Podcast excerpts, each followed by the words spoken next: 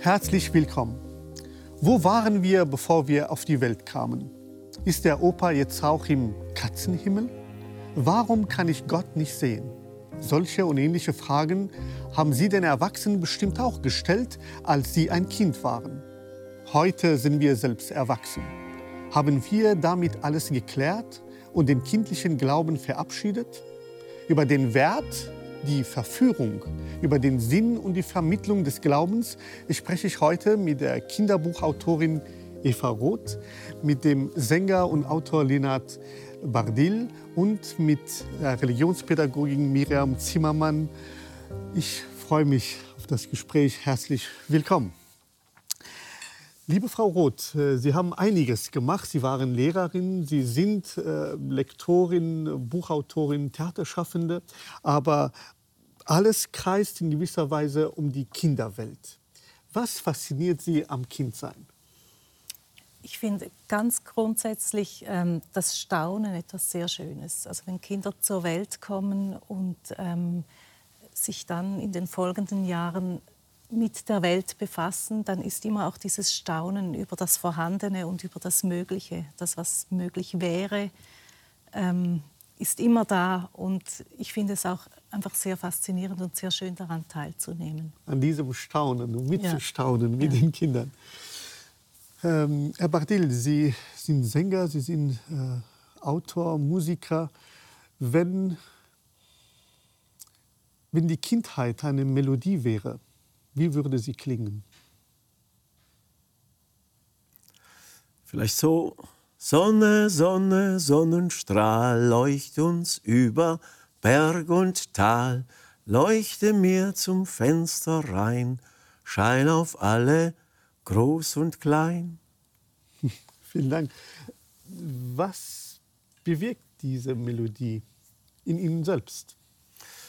Erinnerungen an viele, viele, viele Konzerte, die ich mit diesem Lied bestritten habe, dass Lorenz Pauli, ein begnadeter äh, Kinderpoet, äh, den Text dazu geschrieben hat.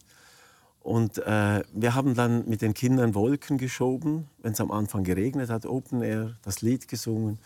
Und es ist erstaunlich, ob das Wetter immer so nicht beständig ist, per se oder ob man daran glaubt, dass man mit Liedern Wolken schieben kann. Meistens hat es funktioniert. Und einmal im Appenzell, da hat ein Kind gerufen, da hinten hat's was. Und äh, als die Sonne dann wieder kam, war ein großer Regenbogen über dem Lied quasi. Und deshalb hat es für mich einen Zauber und äh, deshalb singe ich es auch sehr oft im Spital, wenn ich äh, Bettkantenkonzerte gebe. Und da weinen halt manchmal die Mütter dann, weil für sie ist vielleicht das Kind dann eben der Sonnenstrahl, den sie beschützen müssen wollen. Ja.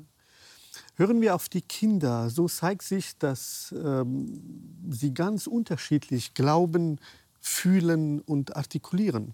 Äh, wir haben Kinder, die den evangelischen Religionsunterricht in äh, Ossingen im Kanton Zürich besuchen, gefragt, woran sie glauben, und wie sie eigentlich beten. Lassen Sie uns kurz diesen Ausschnitt anschauen. Ich finde es schön, wenn man jemanden hat, mit dem man immer reden kann, wenn etwas gerade bedrückt. Ein großer Mensch, der über die Welt kann herrschen kann, dass er sich mächtig ist, also viele Kräfte und dass er sicher nie ein Mensch war, weil ich glaube, er war immer im Himmel. Warum ist er gekreuzigt worden? Ähm, ich habe nur eine Antwort in meinem Kopf, weil die haben das einfach nicht lustig gefunden, dass er immer sagt, ähm, ich bin der Sohn von Gott. Das Langweilige finde ich beim Betten, dass man die Augen zuhalten muss und ich habe die Augen halt nicht sehr gerne zu. Und dann ist das für mich manchmal ein bisschen langweilig und dann habe ich die Augen lieber offen. Und dann, dann habe ich manchmal ein Auge zu und das andere offen. Ja, liebe Frau Zimmermann, Sie sind Religionspädagogin ähm, und jemand, der eben auch auf die Kinder hört. Äh, diese Stimme ist Ihnen wichtig. Äh, was bedeuten religionspädagogisch betrachtet äh, diese Sentenzen, die wir gerade gehört haben? Naja, das Problem ist, ähm, dass ja wie hier auch ein Stück weit diese Kinderäußerungen so am Anfang stehen. Vielleicht gibt es eine Kolumne in der Zeitung mit humoristischen Einlagen von Kindern. Und damit lassen wir es, gehen zum Alltagsgeschäft über und sagen, so, jetzt kommt der richtige Religionsunterricht. Und glücklicherweise würde ich sagen, das ist das Bild, was viele Menschen noch im Kopf haben, so ist Religionsunterricht nicht mehr sondern wenn Kinder sowas sagen, wie gerade hier in den Filmchen, dann ist das der Anfang, der Anfang, um ins Gespräch zu kommen. Und ich unterrichte ja Studierende, also ich möchte ihnen helfen, dabei gute Religionslehrkräfte zu werden. Und ich sage immer, ähm, eine gute Religionslehrkraft ist wie eine Hebamme. Also sie hilft den Kindern, also die Mejoltik, die Lehre vom Helfen beim Geburtsvorgang des Denkens, ähm, und ich sage immer, ihr müsst dann, ist, wenn, wenn wir solche Äußerungen von Kindern haben, dann stehen die am Anfang und jetzt geht es erst los. Was heißt das, wenn ein Kind den Tod Jesu deuten will? So was Schwieriges. Also wie antwortet er da? Ist es jetzt historisch gemeint, dass die anderen sich geärgert haben, dass er gesagt hat, er ist der Sohn Gottes? Oder ist da was Politisches drin? Was steckt da dahinter? Meistens ist in der Klasse so, dass einige Kinder Pflöcke ein, ähm, ähm, ja, stoßen können.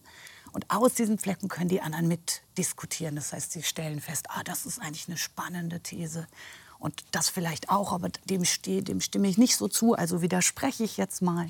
Also über solche Kinderäußerungen, ähm, von denen ich nicht nur sagen würde, es ist Kinderglaube, sondern ich bin ja auch ähm, mit dem, was ich in meiner HBL gemacht habe, der Meinung, ähm, es ist Kindertheologie. Also Kinder können Glauben reflektieren. Wir mhm. können reflektiert mit Kindern über das, was sie sagen, sprechen.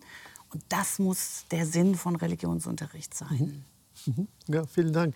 Im Grunde genommen auf, vom Kind her eine, eine, eine, eine Theologie Und auf das denken. Kind hin. Und auf das Kind hin, ja. sozusagen. Aber dennoch bleibt sozusagen die Perspektive des Kindes so gesehen dann auch äh, zentral. Und dennoch, liebe Frau Roth, ähm, scheint in unserem Bewusstsein, wenn ich so pauschal reden darf, die Kindheit als ein Stadium verankert zu sein, äh, das äh, schnell überwunden werden soll. Äh, sehen Sie einen Eigenwert am Kindsein? Ja, also ich sehe die Kindheit jetzt nicht einfach als Vorbereitung oder als alleinige Vorbereitung aufs Erwachsensein, sondern wirklich so als eine sehr eigene Phase, die wo sich zum Beispiel eine große Offenheit gegenüber verschiedenen, unterschiedlichen Werten oder gegenüber der Welt ähm, zeigt. Etwas, was wir vielleicht zunehmend dann auch verlieren beim Heranwachsen und beim Erwachsenwerden, weil wir einfach ähm, mehr Weltwissen uns erarbeiten oder mehr Bezüge herstellen und danach denken, ah, diese vielleicht eher magischen Erklärungen, die wir als Kind noch hatten, aus dem heraus, was wir einfach erfahren und erlebt haben, ähm, die zählen jetzt nicht mehr. Und ich finde aber sehr schön, eben wenn das irgendwie noch weitergehen kann, dieses ähm, Staunen oder auch mal äh, Blödeln oder Unsinn erfinden, auch im Erwachsenenalter. Ja, also, ich finde das Wort äh, Eigenwert so ein bisschen das hat mich so ein bisschen angeheizt, weil äh, ich glaube, dass die Kinder äh, überhaupt keinen Wert. Die Kindheit äh, ist frei von Werten. Die Werte, die kommen dann über die, Men die erwachsenen Menschen, kommen dann die manchmal übergestülpt, manchmal sehr gut bei, äh, mitgenommen. Aber Wert ist ja eine, ein Wort aus der Kaufmannswelt. Und äh, deshalb glaube ich, die Freiheit äh, von Werten, die Erfahrung, das Offensein gegenüber der, gegenüber der Welt, das Kennenlernen von Scham, das Kennenlernen von den Bedürfnissen, die man hat, die, die, das Kennenlernen von, von, von dem, was die Welt ist. Also, äh, Sie haben Weltwissen gesagt.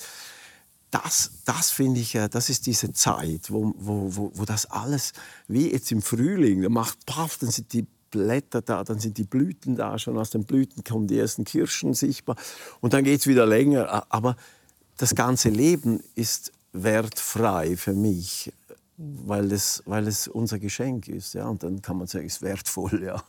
Ja, ja, ich verstehe. Die, die, die, die, hinter meiner Frage stand auch weniger so ein kaufmännisch, sondern nahezu ethisch zu, zu fragen äh, nach dem, äh, nach dem, ja, wie soll ich das sagen, äh, Selbstwertigkeit, dass ein Kind auch als Kind ähm, die ganze Fülle und Würde des Menschseins in sich trägt, genau. das Achtung sozusagen abverlangt. Aber dennoch, wenn Sie auch so schön sagen, Kinder reden ja auch viel Unsinn und fantasieren auch. Und es ist auch oft alles äh, magisch und, und auch äh, realitätsfern. Äh, soll man nicht eher dafür Sorge tragen, dass die Kindheit so schnell wie möglich vergeht und verkürzt werden soll? Vielleicht kann ich auch noch ergänzen, ähm, wenn wir auf die Geschichte der Kindheit gucken dann gibt es ähm, Wissenschaftler wie Neil Postman zum Beispiel, die sagen, Kindheit in der Antike gab es überhaupt nicht. Es gibt keinen Begriff für Kindheit. Der Begriff im Griechischen für Pais, für das Kind, ist gleichzeitig der Sklave, was ja schon ähm, tief blicken lässt. Und von daher ähm, hat sich da historisch vieles geändert. Also in der Antike dann im Gegensatz im Neuen Testament, wo das Kind plötzlich in die Mitte gestellt wird. Jesus segnet die Kinder, obwohl die Jünger sagen, nee, also weg mit den Kindern, die brauchen wir nicht und Jesus schon gar nicht. Der hat Besseres zu tun. Ähm, wenn wir schauen, in der Reformationszeit äh, wird im Gegensatz zur alten Kirche, wo das Kind rein auf die Sünde, die Erbsünde reduziert wird, es wiederentdeckt als etwas zu Erziehendes, also als Mittel, nicht unbedingt in seinem Eigenwert. Und dann in der Romantik der Blick auf das ideale Kind. Über die Kinder kann ich ins Fenster in die andere Welt schauen. Also Kindheit ist was ganz Tolles. Wir müssen ganz nah an den Kindern bleiben, damit wir Welt verstehen. Und in der Reformpädagogik ist sowas ja noch aufgenommen. Also hilf mir es selbst zu tun im positiven Sinne. Ähm, oder Ellen Kay, ähm, eine schwedische Pädagogin, die so weit geht, dass sie sagt, es reicht den Kindern die Bausteine zu geben, dann bauen die ganz alleine. Oder noch ein Stück weiter, gibt den Kindern den biblischen Text, die brauchen keine Erklärung, die können alles alleine. Da sind wir dann an dem ja. Punkt, wo ich sagen würde, es kippt, weil Kinder können nicht alles alleine. Sie brauchen auch Anregungen und Bausteine finden sie natürlich irgendwo. Aber es ist besser, wenn wir ihnen Bausteine über Lieder, über schöne Geschichten geben, mit denen sie dann die Welt entdecken können. Und das ist nicht alles nur dem Zufall überlassen. Darf ich ja. noch etwas einwerfen zum Stichwort schöne Geschichten? Also ich bin äh, gar nicht der Meinung, dass die Geschichten immer schön sein müssen, aber dass sie, ja, ähm, weil die Welt nicht so ist. Sie, also die Kinder bekommen, sie leben in der gleichen Welt wie wir und wir wissen alle, dass die Welt nicht nur schön ist. Aber ich finde es ganz wichtig, dass eben die Kinder ernst genommen werden von Anfang an und bis sie groß sind und also dass wirklich diese, diese Würde des Menschen erhalten bleibt, auch in den Geschichten oder in der Musik.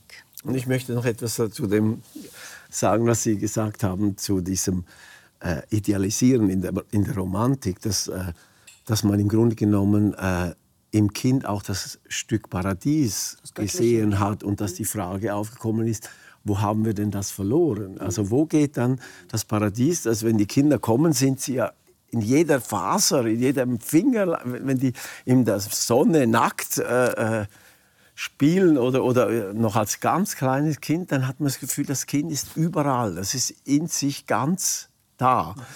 Und dann geht es irgendwo verloren und, und äh, die Frage ist, wo das verloren geht. Und die Frage noch für mich entscheidender, wenn ich mit, was ich ja viel mache, mit Kindern singe oder mit Kindern äh, unterwegs bin, äh, was ist in mir noch von diesem Paradies? Was ist in mir noch das? Ist für mich eine der spirituellsten Fragen, die mir Kinder entgegenbringen. Aber nicht durch, der, ähm, durch, den Mund, sondern durch das, was sie sind. Ja? Ja, und zugleich stelle ich auch die Frage, ob Kindheit nicht eine Gefahr darstellt, Opfer der Manipulation zu werden, Manipulation anderer. Denn sie mh, hm, Sie werden geführt, sie werden irgendwie erzogen, sie werden mit Werbung, mit, mit äh, industriellen Kinderspielzeugen, äh, Spiel, Spiele, überhaupt Games auch befüttert. Ähm, die Flatscreenisierung, wenn man das sagen will, ist sicher etwas von der größten Manipulation. Mani hat also mit Manus die Hand etwas zu tun, also was die Hand. Und äh, äh, da merke ich, wenn ich in einem Spital ankomme, und die Kinder sind schon seit Stunden in dem Flatscreen, dass ich sie auch mit dem schönsten Lied, wenn es noch so lustig ist, fast nicht mehr da aus dieser Welt herausbringe. Ja. Es ist wie eine Parallelkolonialisation, wo quasi das Kind in eine Welt hineingezogen wird, was uns ja auch passiert, wenn wir am Abend müde sind und vielleicht noch zwei Stunden irgendwie rumtickern. Aber das, da sehe ich schon etwas äh, unglaublich stark Manipulatives im Medium selbst. Nicht nur in den Inhalten, die darüber kommen. Und damit als Eltern umzugehen, finde ich äh, unglaublich äh, wichtig. Äh, ich würde sagen, eigentlich im Idealfall äh, erst ab der ersten Sekundarschule äh, so eine Flatscreen, aber heute sind sie mit zwei, dreijährig schon als Babysitter damit beschäftigt. Und da äh, ist nur eine Form von Manipulation. Meine Lieder sind auch manipulativ, weil ich möchte ja, dass die Kinder Freude haben und dass sie Lust bekommen. Das ist ja auch eine Art Manipulation. Naja, und es ist ja sehr nah dran, wenn ich gut erziehen will, wenn ich gut bilden will, wenn ich einen guten Unterricht machen will, dann müssen die Kinder mich lieben. Das ist die Basis. Sie müssen mich schätzen, sie müssen an den Dingen interessiert sein. Sie müssen auch irgendwo, der Funke muss überspringen. Kennen Sie mhm. von den Konzerten, Sie von den, von den Lesungen. Wenn dem aber so ist, wenn ich eine Klasse fünf Stunden die Woche in Deutsch und noch zwei Stunden die Woche in Religion habe, fünfte Klasse nach einem Schuljahr, sage ich immer, wenn ich jetzt sagen würde, wir springen alle aus dem Fenster, würde ein Teil der Klasse mit hochgehen und wahrscheinlich würde ein Teil mitspringen. Das ist die Gefahr dabei. Das ist meine Chance der Nähe, die ich zu den Kindern aufbaue. Deshalb lernen die für mich, deshalb lesen sie für mich, deshalb singen sie ein Stück für mich und entscheiden da vielleicht, das ist eine tolle Form, mein Leben auszudrücken, ein Medium, was ich überhaupt noch nicht äh, kennengelernt habe. Welche Kinder singen zu Hause noch? Viele Kinder, die nicht mal mehr Bilderbücher lesen und dann mir an den Lippen hängen, wenn ich Bilderbücher vorlese in der Schule. Also ganz offen sind. Wer liest, lebt doppelt. Aber Frau Smann, äh, die Frage ist doch, gibt es Kriterien, äh, die ja. uns helfen können, sagen zu können, wann ist eine Manipulation, eine Führung, eine Erziehung positiv, mhm. fördernd für die Kindheit, für die Menschwerdung, Ganzwerdung, für die Welterfassung und wann sind die schädlich? Sie vielleicht. Ich denke, es hat ganz viel mit zwischenmenschlichen Bindungen auch zu tun und ob die verlässlich sind. Und ich glaube, ein Kind, das in einem verlässlichen Bezugssystem, wie auch immer, durch, auch durch gute Geschichten oder, oder stärkende Lieder oder so manipuliert wird, ähm, läuft wahrscheinlich weniger Gefahr, irgendwie extremistisch verführt zu werden oder so oder, oder ganz abzudriften auf irgendeine, in irgendeine Richtung. Aber ich denke jetzt, auch wenn, ja, wenn ein Kind jetzt einfach ähm, Leitsätze eingetrichtert bekommt mit dem Versprechen, damit eine sichere Bindung zu erhalten, dann ist die Gefahr eigentlich sehr groß, manipuliert zu werden. Mhm. Und das hängt auch, finde ich, am Alter der Kinder ab. Also ich würde sagen, äh, es gibt ja diesen berühmten Spruch, dass man Kinder nicht erziehen kann, dass sie uns sowieso alles nachmachen. Äh, von Karl Valentin, äh, den ich ja immer noch für tatkräftig halte. Äh, wir sind Vorbild und das, was wir tun, ist sehr viel lauter als das, was wir reden. Und dann gibt es ein Alter, wo Kinder wirklich interessiert sind, Neues zu lernen. Da gehen sie ja meistens auch in die Schule. Da, da kommt ja dann. Äh, Aber da besteht die Gefahr natürlich auch. Und, und da, da passiert eine andere Form. Äh, das tue ich auch äh, so, wie der Lehrer das bringt und mhm. so, wie ich ihn mag, ist vielleicht mindestens so entscheidend wie das, mhm. was er sagt. Mhm. Nur die Frage ist, was haben wir denn über das ganze Leben für eine, ich sage es mal als Erwachsene, für eine Vorstellung? Äh, kann das Kind jetzt einfach mal Erfahrungen machen? auch die Erfahrung, dass ich ihm was beibringen will. Äh, kann das Kind äh, auch Nein sagen? Akzeptieren wir, wenn das Kind auch Nein sagt? Eine Klasse zum Beispiel streikt, was machen wir damit? Das ist, finde ich, noch ziemlich herausfordernd. Wenn Religion gibt ja keine Noten, da ist der Druck weg und da passiert plötzlich das, was über die Schule passieren sollte, nur gerade bei der Religion, weil da gibt es hoffentlich oder meist keine Noten oder weniger Notendruck. Äh, und da kommt was raus, nehmen wir das ernst, äh, wie sind wir bei den Kindern? Äh, und da, da, da, ist auch unser Glaube gefragt. Also wenn die Kinder merken, dass ich ihnen einen Glauben beibringen will, den ich selber nicht habe, und das ist ein großes, reformiert noch mehr, aber auch im katholischen, nach Nietzsche noch den lieben Gott den Kindern beizubringen und das glaubwürdig zu tun. Meine Großmutter, das ist nicht ganz einfach. Ja. Darf ich eine Sache ergänzen? Und ja. zwar als Ausbilderin ist für uns ganz klar, dass alle meine Studierenden wissen, es gibt ein Überwältigungsverbot im Religionsunterricht. Das heißt, ähm, ich darf sagen, dass ich an Gott glaube, ich darf auch von meinem Glauben erzählen, aber es steht mir nicht an, irgendjemand, durch welche Methoden auch immer, von Glauben überzeugen zu wollen. Und das ist, denke ich, für eine Ausbildung, gerade ich komme aus dem pietistischen Siegen, ähm, durchaus wichtig, ähm, dass Bekehrung. Studierenden das lernen. Bekehrung hat im Religionsunterricht nichts zu suchen, rein gar nichts. Aber jenseits des Religionsunterrichts geschieht ja auch in der familiären Erziehung. Mhm. Diese ähm, intersubjektive, zwischenmenschliche äh, Arbeit an die eigene Sehnsucht weitergeben. Ähm, äh, können dann Kinder Nein sagen, wenn die Eltern von etwas so überzeugt sind?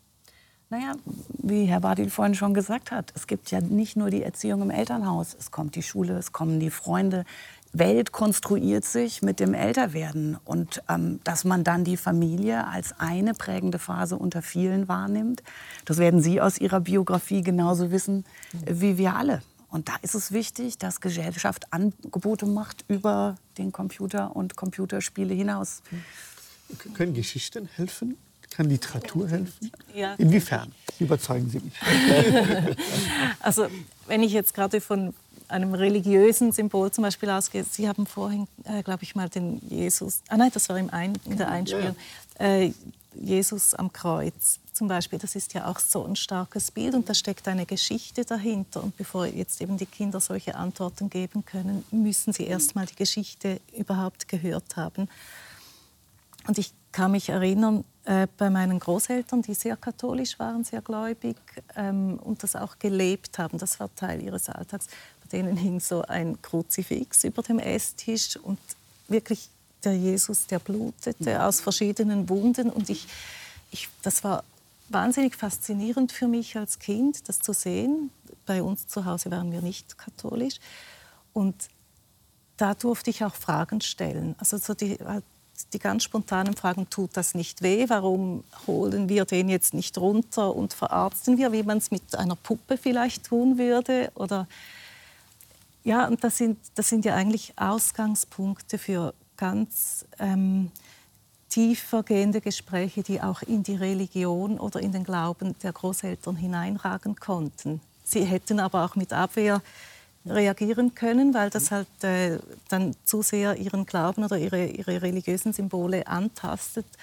Aber sie haben das äh, zum Glück mit mit Humor und, und aber auch mit einer Ernsthaftigkeit genommen. Ja. Sie wollten was dazu Ja, ich glaube schon, dass dieser, ich sage jetzt mal bewusst, äh, manipulative äh, Druck, äh, religiöse Inhalte Kindern beibringen zu müssen. Ja? Äh, den gibt es schon. Also es gibt es vielleicht in unserer relativ stark säkularisierten westeuropäischen, äh, äh, nordeuropäischen äh, Zivilisation weniger, aber es gibt äh, schon Erlebnisse, die ich dann habe, wo muslimische Kinder ganz viele Sachen nicht dürfen und äh, auch in der Schule noch, also wo das, dieser Einfluss der Eltern und das Beibehalten des Alten äh, auch als Sicherheit in einer fremden Welt für, über die Kinder drüber gestülpt wird. Das finde oder Kinder heiraten äh, zum Beispiel, die ja sehr viel äh, auch, auch Diskussionen auslösen, äh, die dann wirklich mit der Gesellschaft clashen, ja, mit der Gesellschaft clashen. Und da, darum finde ich, über den Glauben zu sprechen, ist schon wichtig, weil der Glaube ist ja einerseits etwas, was man eben mitbekommt als Kind und das andere ist, dass man etwas erlebt, erfährt dass man wirklich eine Erfahrung macht, die man sagt, die war irgendwie äh, nicht von dieser Welt. Und diese Erfahrung ist ja noch nicht das, was den Glauben kreiert, sondern die Interpretation dieser Erfahrung, dass man sagt, es war ein Engel, es war ein Gott, es war ein Wunder, da bin ich nicht gestorben, da hätte ich eigentlich sterben müssen, da hat mich eine gute Wacht, hat mich da... Äh, aber die Interpretation äh, muss diskutabel sein. Ja? Man muss sagen, ich lasse dir deine Interpretation, ich habe eine andere. Und diese Diskussion können, müssen die Erwachsenen führen, nicht die Kinder. Aber wenn die, wenn die äh, Erwachsenen diese Interpretation so stark äh, in, entweder als Tradition oder als Interpretation ihrer Erfahrung so stark auf die Kinder äh, übertragen, dann empfinde ich das als, als Übergriff. Es ist natürlich etwas komplex. Also wenn Sie, Sie haben, sprechen muslimische Kinder an, aber man kann auch jüdische Kinder ansprechen. Ähm, wenn ein jüdisches Kind in der Schule ähm, kein Schweinefleisch essen soll, mhm. finden Sie das schon übergriffig? Da kommt man in Teufelsküche. Ich genau, bin mir dessen bewusst. Ja, äh, ich, ich, ich denke, äh, es gibt, es gibt äh, auch da sind eben nicht ganz klare Grenzen zu ziehen, sondern man muss miteinander diskutieren.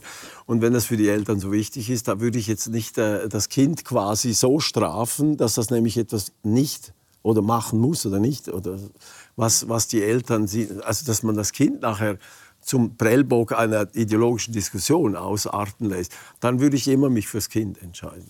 Ja, in der Tat. Und, und, zugleich ist sozusagen die Frage, Sie sind gleich sozusagen religionspädagogisch auch gefragt, äh, wann ist äh, die Vermittlung, worüber wir auch später noch stark noch äh, genau äh, zu sprechen kommen, äh, übergriffig? Also was, da brauchen wir wieder Kriterien. Dann man könnte schon, ich meine Kinderheirat oder so, das ist ja klar, dass das verboten wird. Ja, uns ist das klar. Ja, ja, genau. Also da ist klar, wo, wo Vernunft auch äh, waltet und wo wir eine Verfassung haben und wo, wo äh, wir auch uns verständigen können. Äh, aber es gibt andere Dinge, die auch im religiösen Kontext gang und gäbe sind, aber bei weitem säkular nicht einsehbar. Es gibt in der Kinderrechtskonvention der UNO von 89 den Hinweis, fragt doch die Kinder selber. Kommt doch mit den Kindern selber ins Gespräch und redet nicht über sie, und tut so, als ob ihr wüsstet, was Kinder denken und sagen. Und das ist, also ich kann das natürlich jetzt wissenschaftlich für den religionspädagogischen Bereich sagen, vielleicht an einem Beispiel. Solche Geschichten wie die Kreuzigung Jesu oder die Bindung Isaaks, noch, noch schwierigerer Text, wird in der Religionspädagogik oft von vielen Kollegen außen vor gelassen und sie sagen, nee, lass da die Finger von. Ähm, eine Promovendin von mir hat eben genau diese Geschichte genommen und hat Kinder sie nacherzählen lassen und hat dann im Anschluss gefragt, so, wenn wir jetzt überlegen, ist die für einen Kindergottesdienst brauchbar, würdet ihr diese Geschichte im Kindergottesdienst euren jüngeren Geschwistern erzählen? Die Kinder waren elf und zwölf. Und alle haben gesagt, warum ist da ein Problem dran? Geht doch gut aus. Es bleibt doch, geht doch gut aus. Es bleibt doch das Vertrauen zwischen Abraham und Gott. Also wir haben bücherweise Abhandlungen darüber, wie schwierig es ist, solche Texte im Religionsunterricht zu verwenden. Und von außen würde ich sagen, klar, können wir eigentlich nicht machen. Da soll ein Vater sein Kind opfern, sowas im Religionsunterricht. Aber die Kinder selber sagen, wo ist das Problem? Und dann muss ich doch auch ein Stück weit die Kinder ernst nehmen, wenn von 20 Kindern 19 sagen, nö, kein Problem, können wir doch erzählen, bleibt ja so. Und genauso würde ich auch in vielen solchen Fragen antworten, zu sagen, lassen Sie uns doch die Kinder fragen, wie sie was einschätzen. Und dann kommt man relativ weit. Nichtsdestotrotz gibt es den Begriff des Moratoriums, des Schutzraums für Kinder und solche Sachen wie Kinderhochzeit oder auch, dass ähm, muslimische Schülerinnen nicht mit ins Schullandheim dürfen, nicht mit am Schwimmunterricht teilnehmen. Da würde ich sagen, es ist unsere Pflicht wiederum als PädagogInnen in der Schule zu sagen, das ist wesentlich für die Sozialisierung und äh, für das Leben von Kindern in ihrer Klassengemeinschaft.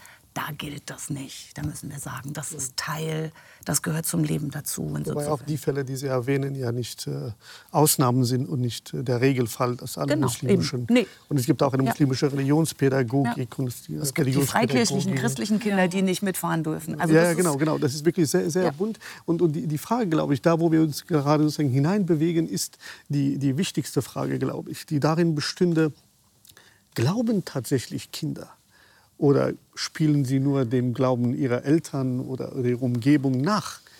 Ich glaube, Kinder glauben nur.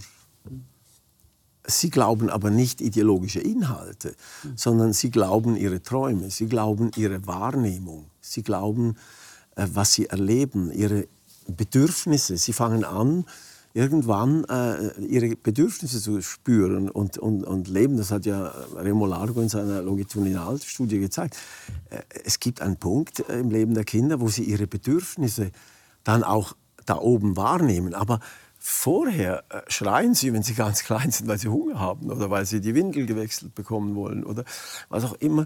Und dies, dieser Glaube, den wir als Glauben eben als Übernehmen von einem ich sage es mal, das bewusste Wort Narrativ, einem Kollektivnarrativ, das für individuelle Fragen zuständig ist und gebraucht wird. Also diese Geschichte von Jesus zum Beispiel, der gestorben ist für unsere Sünden, wird äh, kollektiv im Individuum verankert und sagt, wenn du einen Großvater hast, der gestorben ist, dann wird er von Jesus äh, im jüngsten Gericht äh, und die, das ganze Narrativ, das soll dann den Trost bringen, aber es ist eine von außen induzierte Geschichte, die mächtig sein kann, wenn alle Erwachsenen daran teilhaben. Ja? Wenn, wenn der Priester oder der, der Pfarrer diese Geschichte quasi aktivieren kann ums Grab herum, dann bringt diese Geschichte Trost und Zuversicht wieder, dass es weitergeht und dass dieser Mensch nicht verloren ist, den, den Großvater.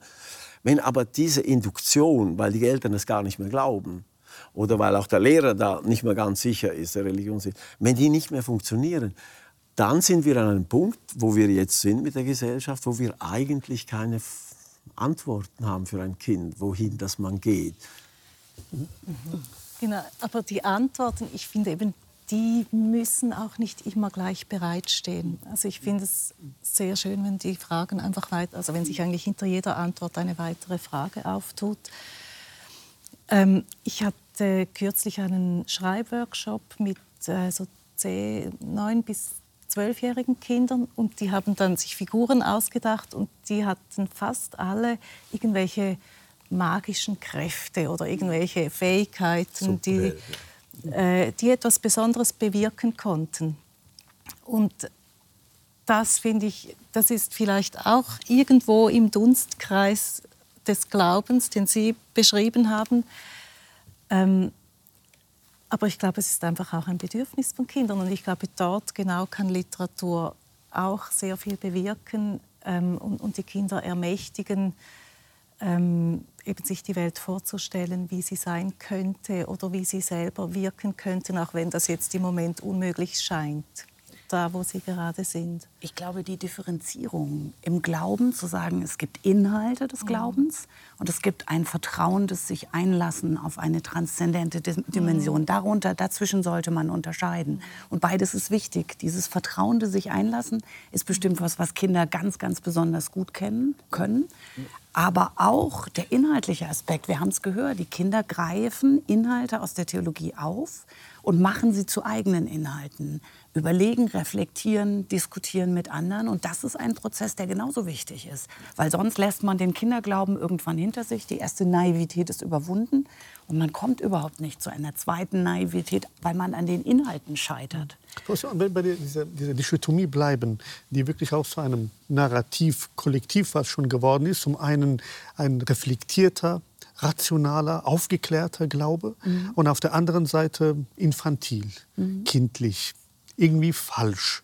Äh, stimmt diese, diese Trennung überhaupt? Naja, es sind zwei, also zwei Seiten des mhm. Glaubens. Es ist einerseits, das werden wir alle merken, man ist in, manchmal berührt von Dingen, man deutet Dinge als Wunder. Und auf der anderen Seite sind natürlich die inhaltlichen Fragen, vom von der Theodizee-Frage über die Schöpfungsfrage, diese ganzen schwierigen Fragen, die aber auch Kinderfragen sind. Wo komme ich her, wo gehe ich hin, was ist richtig, was ist falsch? Ist dein Gott genauso viel wert wie mein Gott? In diese Fragen pädagogisch, diese, diese Fragen pädagogisch anzuleiten, Kinder ins Gespräch zu bringen, Antworten von außen als Lehrkraft auch mit einzubringen, zu sagen, ich stelle euch das zur Disposition, wie wie fühlt sich das denn an? Sprecht doch mal darüber. Was sind Argumente dafür? Was hat der Peter gesagt? Was hat die Anna gesagt? Was hat der Benjamin gesagt? da ins Gespräch zu kommen, das sind inhaltliche Aspekte. Das Vertrauende sich einlassen, dieses Gefühl, es ist alles gut aufgehoben, was wir ja im Moment auch so unbedingt brauchen, angesichts der Krise, angesichts der ähm, Gefährdungen, die überall präsent sind. Das läuft, glaube ich, auf einer anderen Ebene. Es gibt ein Buch, das heißt Hals, Maul, es kommt der Segen. Aus der Schule, Hauptschullehrer, der davon beschreibt und sagt, dieses Bedürfnis danach, am Ende einer Stunde, schon älter, deshalb wäre es heute so nicht mehr genannt und auch nicht mehr wahrscheinlich so aktuell, weil der Segen an der Schule, den gibt es noch ganz selten. Aber es ist, zeigt, dass auch dieses Bedürfnis der Kinder da ist, über die inhaltliche Auseinandersetzung hinaus, das Gehaltensein, Darf ich noch äh, ganz kurz etwas dazu? Was mir äh, einfach ein Anliegen ist, dass die Kinder sich entfalten oder äh, entwickeln, also wie wenn man ein Kind wickelt und entwickelt, äh, gibt es diesen Moment, äh, zum Beispiel in der steinerschen äh, Pädagogik, wo man sagt, es gibt so den Rubikon, der überschritten wird. Also es gibt einen Moment, wo das Kind nicht mehr an den Osterhasen glaubt oder nicht mehr ans Christkind glaubt oder wo das äh, mit, mit, mit dieser magischen Welt zu Ende geht, ja? wo, wo, wo das, was äh, Sie gesagt haben, die Kinder spielen einfach Superhelden und sie sind dann aber die Superhelden. Es ist egal, ob sie das aus dem äh, Internet haben oder, äh, aber sie sind dann in dem Moment, werden sie zu Superhelden und, und haben auch diese magischen Kräfte. Und diese magische Phase oder diese mythische Phase, die hört irgendwann auf. Und meine Erfahrung ist, äh, das ist irgendwo bei sieben, acht, neun war das, als ich Kind war. Ja, da habe ich, ich habe so mit acht war der Sami Klaus, der macht zwar noch Angst, aber ich habe es nicht mehr so ganz. Und mit neun, also in der dritten, also bis in die dritte Klasse habe ich das geglaubt. Ja. Und heute äh, erlebe ich das, dass dieses magische Alter ganz stark zurückgedrängt worden ist. Also ich habe auch an den Konzerten sind noch Kinder bis fünf oder sechs, ja, weil es sind Kinderkonzerte und die Siebenjährigen wollen schon keine Kinder mehr sein. Und da ist etwas verloren gegangen an, äh, was ich bedauere, was ich wirklich bedauere, weil dafür dann die Pubertät bis 28 dauert. Weil äh, wenn man nicht diese magische Phase genug aus, wird die Allmachtsfantasie, die ja auch einen Platz hat in der Pubertät, ja, diese Allmachtsfantasie hört gar nie auf. Also es hat miteinander einen Zusammenhang, wenn wir den Kindern diese magische Phase kaputt machen oder sie äh, quasi dort in, in, in den Verstand, also von diesem gesamten Paradies, das sie sind, in den Verstand hinein, das ist ja die Paradiesesgeschichte, nämlich gut und böse zu unterscheiden, von ihnen, das Schlimmste ist, wenn die Eltern nach dem Konzert fragen, hat es dir gefallen? Das kann ein Kind im besten Fall nach einer Woche sagen. Ja? Aber sie jetzt schon in ein Urteil, es war gut oder es hat mir gefallen, zu drängen in dem ersten Moment, das sind, das sind Dinge, die dann diese magische Phase eben zurückdrängen, weil sie müssen dann anfangen urteilen. Und das Urteil kommt eigentlich erst mit, mit 20 oder so, können die Leute ja, urteilen. Frau Roth, äh, können Sie sich, weil Sie auch äh, die Unterscheidung zwischen dem Gegenstand und Inhalt des Glaubens und die Form des Glaubens äh, von, von Bedeutung ist, können Sie sich an Ihre eigene Kindheit erinnern, woran Sie eigentlich geglaubt haben? Mm, ich glaube, nein, ich denke, dass, ähm, oder wenn ich mich richtig erinnere, dann waren das wirklich Geschichten, die ich gehört habe, ähm, auch biblische Geschichten, aber die haben sich so eingefügt in andere Geschichten, in literarische Geschichten, zu denen ich Zugang hatte. Und da hatte ich schon, ich habe schon gespürt, was da noch dahinter sein könnte oder so, aber ich habe eigentlich den Zugang zur Religion nie wirklich gefunden. Mhm. Bis jetzt nicht. Aber, ähm, aber dieses Empfinden, etwas, etwas äh, oder ein erhabenes Gefühl in bestimmten Momenten oder das Gefühl, wow, das ist jetzt, ist das jetzt Zufall oder, mhm. oder damit zu fantasieren, ob das jetzt ein Wunder ist oder irgendetwas, was ich nicht erklären kann dafür bin ich nach wie vor offen und das war ich auch als Kind schon. Und, und zugleich, bevor Sie, schauen Sie, um, um Sie etwas zu ärgern. Ähm, ähm, eigentlich gar nicht. Ähm, äh, Sie haben jetzt äh, im Glauben an Osterhasen, Weihnachtsmann und was auch immer auch angesprochen. Ich frage mich, ob das mm, und sie nannte sie sozusagen etwas Magisches, was sozusagen wir haben und das geht irgendwann mal weg und irgendwann begreift man. Aber mir scheint das auch zugleich eine Art Vertrauensbruch zu sein, wenn Kinder erfahren, dass sie jahrelang mit einem Glauben konfrontiert wurden, der einfach nicht wahr ist. Und dann können Sie ja noch fragen, wissen Sie, dann können Sie noch fragen, äh, warum soll ich an all das andere auch noch glauben und Vertrauen, weil sie mir auch noch erzählt haben. Denn das kann ich auch zwei Jahre später dann als falsch entpuppen. Mhm. Der Weihnachtsmann und der Osterhase sind ja nur äh, Beispiele. Ich Aber würde, äh, ich würde gerne noch mal auf Ihre Frage, was es war und wie kann ich dieses Damit wird Geld gemacht, Millionen. diese zweite Naivität wiederherstellen. Und ich würde es gerne an einem Beispiel machen. Die zweite Naivität. Ja? Genau. Also wie komme ich von dieser rationalen Durchdringung dann weiter? Ja. Ein Beispiel ist, wir müssen ja viel Bibel unterrichten in, im Religionsunterricht. Ähm, und da stellt sich schon bei ganz Kleinen, schon in der Grundschule mittlerweile, das war früher gar nicht so, die Frage ist doch alles nicht wahr. Was da steht, stimmt doch alles nicht. Gibt doch keine Wunder, gibt doch keine Heilungen. Und dann mache ich, ähm, stelle ich auch den Studierenden immer vor, sie kriegt jeder eine Rose. Dann sind wir beim literarischen Schreiben. Und die eine Person kriegt die geheime Aufgabe, sie soll zu der Rose ein Gedicht machen. Die nächste Person macht eine Lebensgeschichte einer alten Dame. Die dritte Person schreibt einen Werbetext für einen Blumenhändler. Und die vierte beschreibt als Naturwissenschaftler zehnmal die Dornen und wie viele Blütenblätter und so. Und dann werden diese Texte vorgelesen. Wir ordnen zu. Wer hat, wer, wer hat denn da jetzt erzählt? Wer beschreibt es denn? Und am Ende stelle ich die Frage, und welcher Text ist wahr? Und Sie glauben nicht, ich kann, wenn ich das in der 8., 9. Klasse gemacht habe, noch die 13. Klässler, die Abiturklassen fragen. Denkt mal an die Rosenstunde. Und das ist klar, Wahrheit ist nicht im aristotelisch-scholastischen Sinn die gezählten Dornen und die Anzahl der Blütenblätter und die Größe der Ruhe, Rose, sondern meistens ist die Geschichte der alten Dame, die im Krieg erzählt, warum diese Rose jetzt, die sie hat, als symbolische Bedeutung besonders wichtig ist für sie. Das ist das, wo die Kinder sagen, das, oder was heißt Kinder, Jugendlichen sagen würden, das ist wahr. Und da habe ich ein Stück diese Frage nach der Wahrheit von Texten aufgebrochen und kann sagen, und so ist Bibel.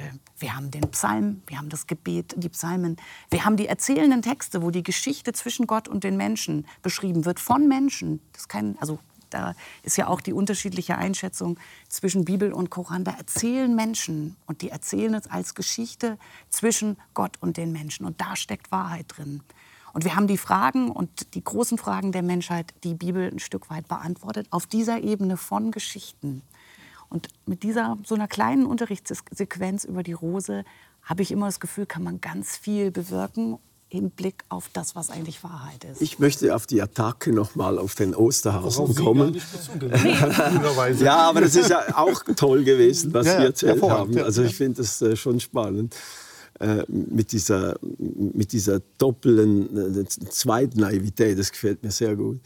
Äh, Es gibt ja eine fünffache Naivität, weil man kann ja noch andere Naivitäten haben. nicht. Aber ich glaube, auch wenn Sie den Osterhasen wegnehmen, den Weihnachtsmann und das, und, und, und, und, das Christkind, alles wegnehmen, passiert dieser Bruch im Leben des Kindes, dieser Rubikon, der überschrieben, trotzdem. Die sind nicht schuld daran, dass man ihnen beigebracht hat, es gibt einen Osterhasen, sondern diese Welt wird als diese Wende, diese Umstülpung wird als großer Verlust empfunden von den Kindern. Egal, ob sie an den Weihnachtsmann glauben oder ob es nie einen Weihnachtsmann gab äh, in, in der Kindheit. Es gibt diesen Übergang und den muss man als Erwachsene sehr, sehr ernst nehmen, weil dort dann wirklich das Gespräch kommt. Am liebsten würde ich ein Lied singen, äh, wie sich das wandelt, ja, wie sich das wandelt. Da hätte ich nämlich ein schönes Lied dazu. Dann machen wir das doch. Und schauen Sie, was ich hier habe. Oh. Sie sind ein Wunder.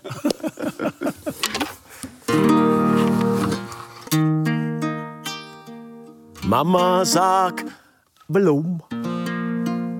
Warum bin ich da? Mama, sag, warum?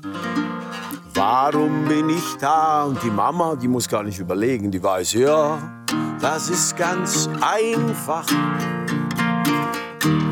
Das ist ganz einfach, weil ich dich lieb hab, ja. Weil ich dich lieb hab, ja. Dann geht das Kind zum Papa und sagt, Papa, sag, warum? Warum bin ich da? Papa, sag, warum?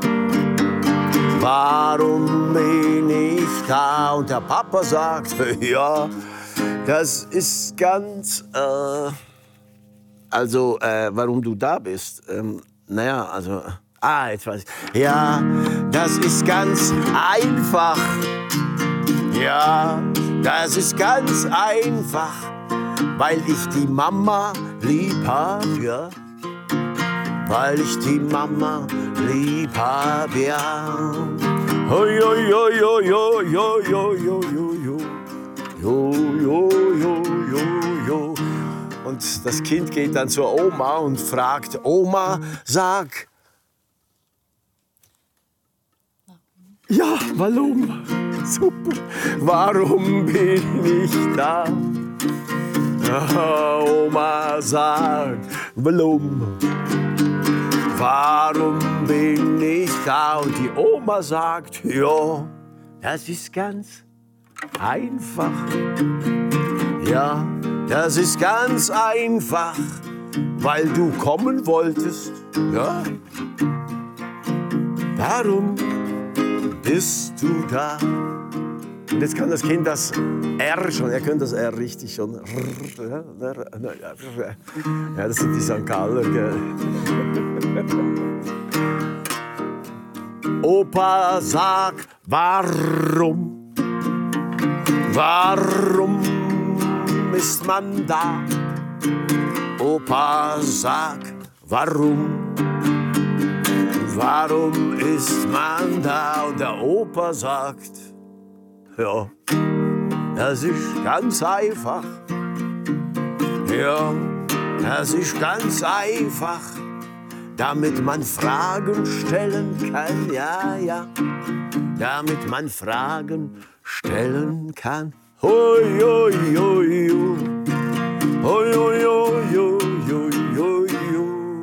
damit man Fragen stellen kann.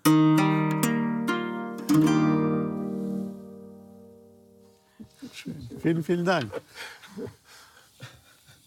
Frau Zimmermann, äh, Sie haben auch mit dem Dialog auch mit Frau Roth ja den, ähm, den Zusammenhang zwischen ähm, religiösen Glaubensformen ähm, und Geschichten und Literatur miteinander sozusagen in Dialog gebracht. Ähm, gehört die Musik auch dazu? Natürlich gehört die Musik dazu. Erstens merkt man ja hier, die Musik hat auch immer eine Textebene, aber sie hat noch mehr als die Textebene. Das ist schön. Ich bin selber Pianistin und für mich sind viele Glaubenserfahrungen, die ich selber, ähm, von denen ich selber sprechen würde, über Chor, große Chorwerke da in Zusammenhang zu bringen. Also Brahms Requiem, denn alles Fleisch, es ist wie Gras und alle Herrlichkeit ist wie des Grases Ufer. Wenn Sie da den Orchestersatz und den Chor dazu hören, kriege ich jetzt noch eine Gänsehaut. Also Musik ist einfach was höchst Emotionales.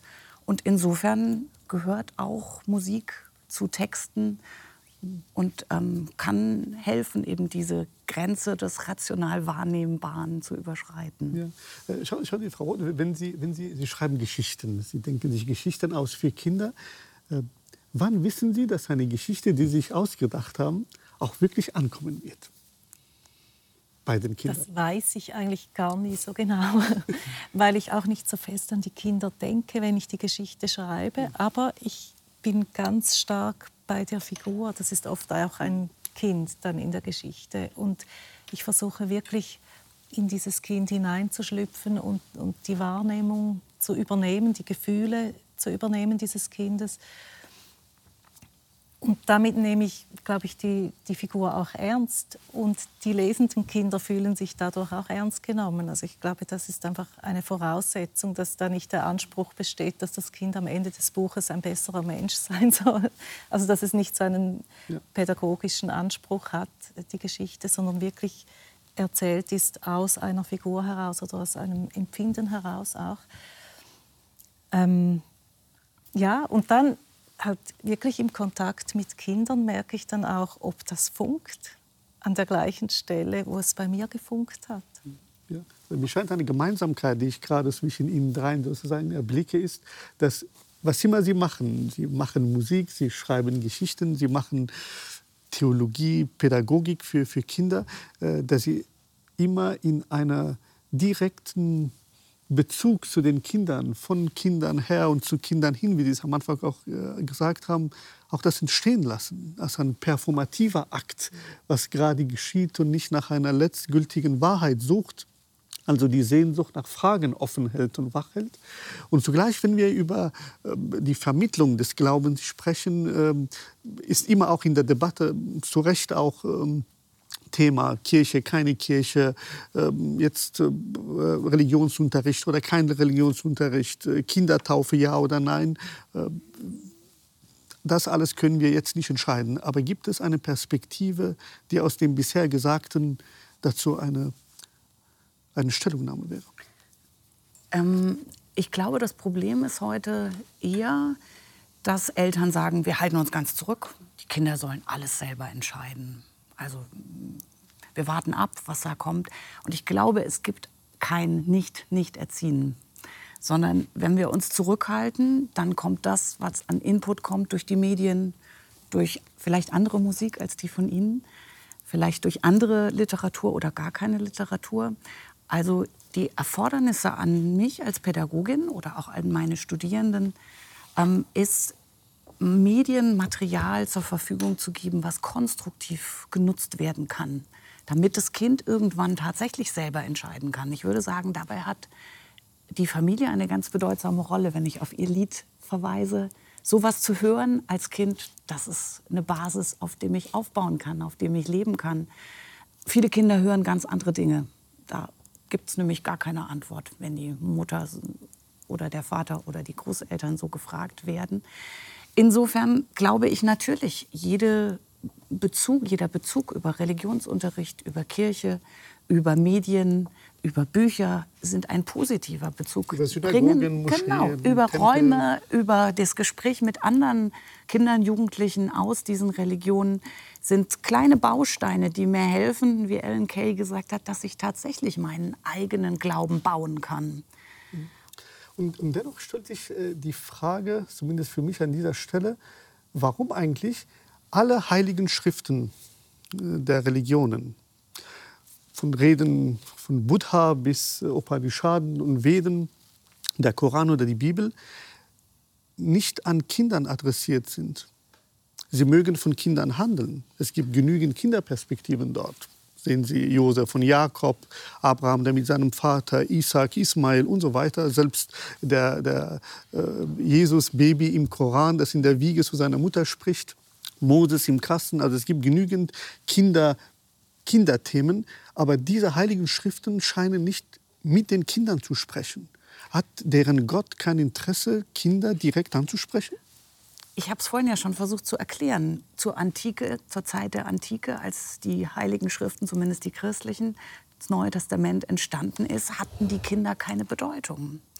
Und dass sie trotzdem drin ja, also sind. Keine Bedeutung ist schwierig. Ich meine, Heraklit hat mit Kindern gespielt anstelle mit Erwachsenen zu philosophieren. Aber im Verhältnis, wie viele Stellen es in den antiken Schriften gibt, in denen Kinder zu Wort kommen oder die Perspektive an Kinder gerichtet ist, das gibt es eigentlich ich glaub, nicht. Das ist die entscheidende Frage. Ja, genau. Ob die Kinder wirklich als nicht einfach kleine Menschen sind. Ja?